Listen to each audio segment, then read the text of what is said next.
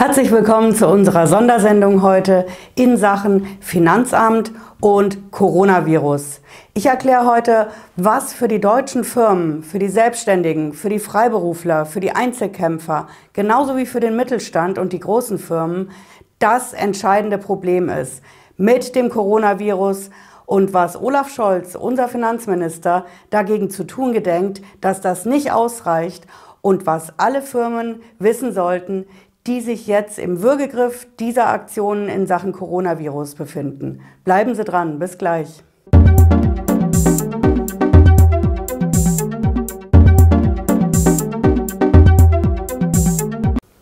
Ich bin Patricia Lederer. Ich bin Rechtsanwältin in der Frankfurter Steuerrechtskanzlei Lederer Law.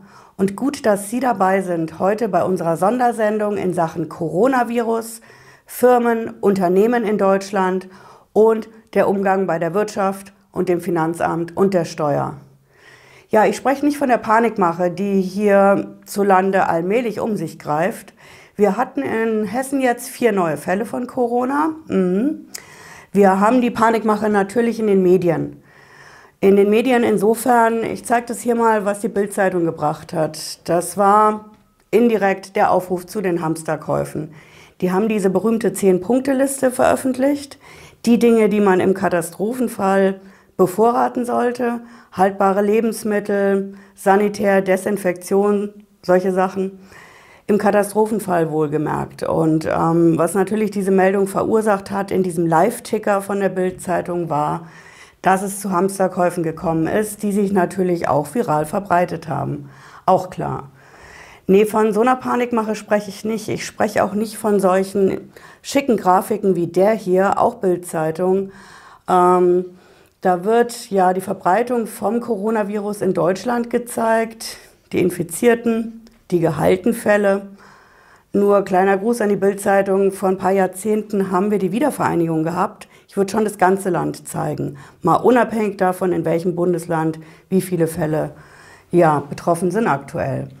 Aber um so eine Panikmache geht es hier nicht. Es geht hier um die deutsche Wirtschaft, um die Firmen, die Selbstständigen, die Mittelständler, die einfach ein massives Problem haben mit dem Coronavirus. Das Problem, das fängt aktuell natürlich schon bei den Mitarbeitern an. Wir haben es in den Medien gehört. Es müssen Mitarbeiter teilweise tausendfach nach Hause geschickt werden, ob mit Homeoffice oder ohne. Entscheidend ist, dass in den Zentralen, in den Sitzen von den Firmen keine Mitarbeiter mehr sind. Das ist schon heftig genug. Und jetzt kommt der zweite heftige Teil und das ist, dass sich die Wirtschaft wirklich im Würgegriff von dem Coronavirus befindet und von dem, was daraus gemacht wird. Wir haben es jetzt in den Medien mitgekriegt, die ersten Messen sind abgesagt worden. Abgesagt, verschoben, entscheidend ist, die Messen finden nicht statt. Das fing neulich schon in Barcelona an, bei der großen Medienmesse. Ähm, jetzt haben wir es bei der ITB in Berlin. Hier bei uns in Frankfurt ist es auch. Die Light and Building ist auch verschoben Richtung Ende des Jahres. Ähm, weitere Messen sind auf der Abschussliste. Und mit dem Absagen der Messen fängt natürlich ein ganz massives Problem für die deutsche Wirtschaft an. Die Messen und Veranstaltungen sind die Lebensader der deutschen Wirtschaft. Das klingt drastisch, es ist aber so. Wenn ich als Firma ein Produkt, eine Dienstleistung vermarkten will, vorstellen will, gehe ich damit als allererstes auf eine Messe. Da erreiche ich mein Fachpublikum, internationales Publikum, national. Erst anhand der Messe kann ich feststellen, wie kommt meine Sache an, die ich anbiete. Gehe ich damit in die große Produktion zum Beispiel, in eine kleinere. Die Messe ist einfach der Ausgangspunkt für mich zu sagen, hier bin ich mit meiner Sache, die ich anbiete und jetzt schaue ich mal, wie der Markt darauf reagiert. Wenn ich jetzt solche Messen nicht mehr mache oder vielleicht später, Jahresende, nächstes Jahr, viele Messen sind ja verschoben, aber auf sehr lang in die Zukunft, dann kann ich aktuell für mein Produkt, für meine Dienstleistung nicht werben. Ich kann mich nicht vorstellen. Und das betrifft natürlich einerseits die Aussteller auf den Messen, andererseits betrifft es alle, die da dranhängen. Und wir alle hängen in irgendeiner Form an diesen Messen dran. Das sind einerseits die Messeunternehmen, die Messebauer, kleine Firmen, große Firmen, Leute, die die Stände auf und abbauen, Leute, die das Catering machen. Die ganzen Firmen drumherum, Hotels, Gastronomie, hängen extrem wirtschaftlich an diesen Messen dran. Die ganzen Berater, Dienstleister, Agenturen, Werber, Eventagenturen. An den Messen hängt einfach so viel dran, dass man echt sagen muss, es ist ein wirtschaftlicher Faktor von absolut wichtiger Größe. Ja, ich würde sogar so weit gehen zu sagen, dass die Messen, einschließlich aller Firmen, die da dranhängen, von systemischer Bedeutung sind. Und das findet aktuell nicht statt. Und es kommt noch härter. Wir haben heute den 1. März 2020 und die ersten, ich sag mal März bis ungefähr Juni, Juli, diese ersten Monate im Jahr, die sind unheimlich wichtig für die Firmen und zwar aus diesem Grund. Wir haben jetzt als Steuerberater, Steueranwälte oft auf den letzten Drücker die Steuererklärungen abgegeben. Das sind jetzt die für 2018. Das heißt, in den nächsten Monaten bekommen wir die Steuerbescheide für die Firmen. Und so ein Steuerbescheid, da steht dann zum Beispiel drin, 2018, das Jahr ist vielleicht ganz gut gelaufen. Steuervorauszahlungen reichen dafür nicht so ganz. Also habe ich als erstes schon mal eine Nachzahlung, die ich jetzt im ersten Halbjahr 2020 stemmen muss als Firma für 2018, als es besser lief als aktuell. Finanzamt geht dann auch hin und sagt, Moment, wenn das 2018 so gut lief, lief ja 2019 auch gut. Also gibt es jetzt in 2020 noch eins on top eine nachträgliche Vorauszahlung für 2019. Nochmal ganz klar, ich habe schon eine Nachzahlung für 2018 in ordentlicher Höhe plus eine Nachzahlung nachträglich für 2019 und noch eins on top 2020. Finanzamt setzt die Vorauszahlungen immer quartalsweise fest, 10. März, 10. Juni. Diese Dinge stecken alle in den Steuerbescheiden, die wir als nächstes hier reinbekommen. Eine saftige Nachzahlung für 18, nochmal eine für 19 als nachträgliche Vorauszahlung plus die Vorauszahlungen für die ersten beiden Quartale 2020. Das ist schon mal ein Klöpper. Ähm, es gibt Firmen, die haben da vorgesorgt. Die stehen im Kontakt mit dem Berater, werden monatlich, quartalsweise abgedatet und haben natürlich Rücklagen gebildet. Die haben das angespart, die wissen, was auf sie zukommt und die haben geplant. Ja, womit die aber nicht geplant haben, ist, dass das Coronavirus kommt und was das bei der deutschen Wirtschaft anrichtet. Meine ganze tolle Liquiditätsplanung kann ich mir im Prinzip in irgendeine Schublade stecken, digital oder analog, denn die bringt mir nichts. Ich habe für die Steuer angespart und dieses Sparkonto muss ich jetzt wahrscheinlich anzapfen, um überleben zu können.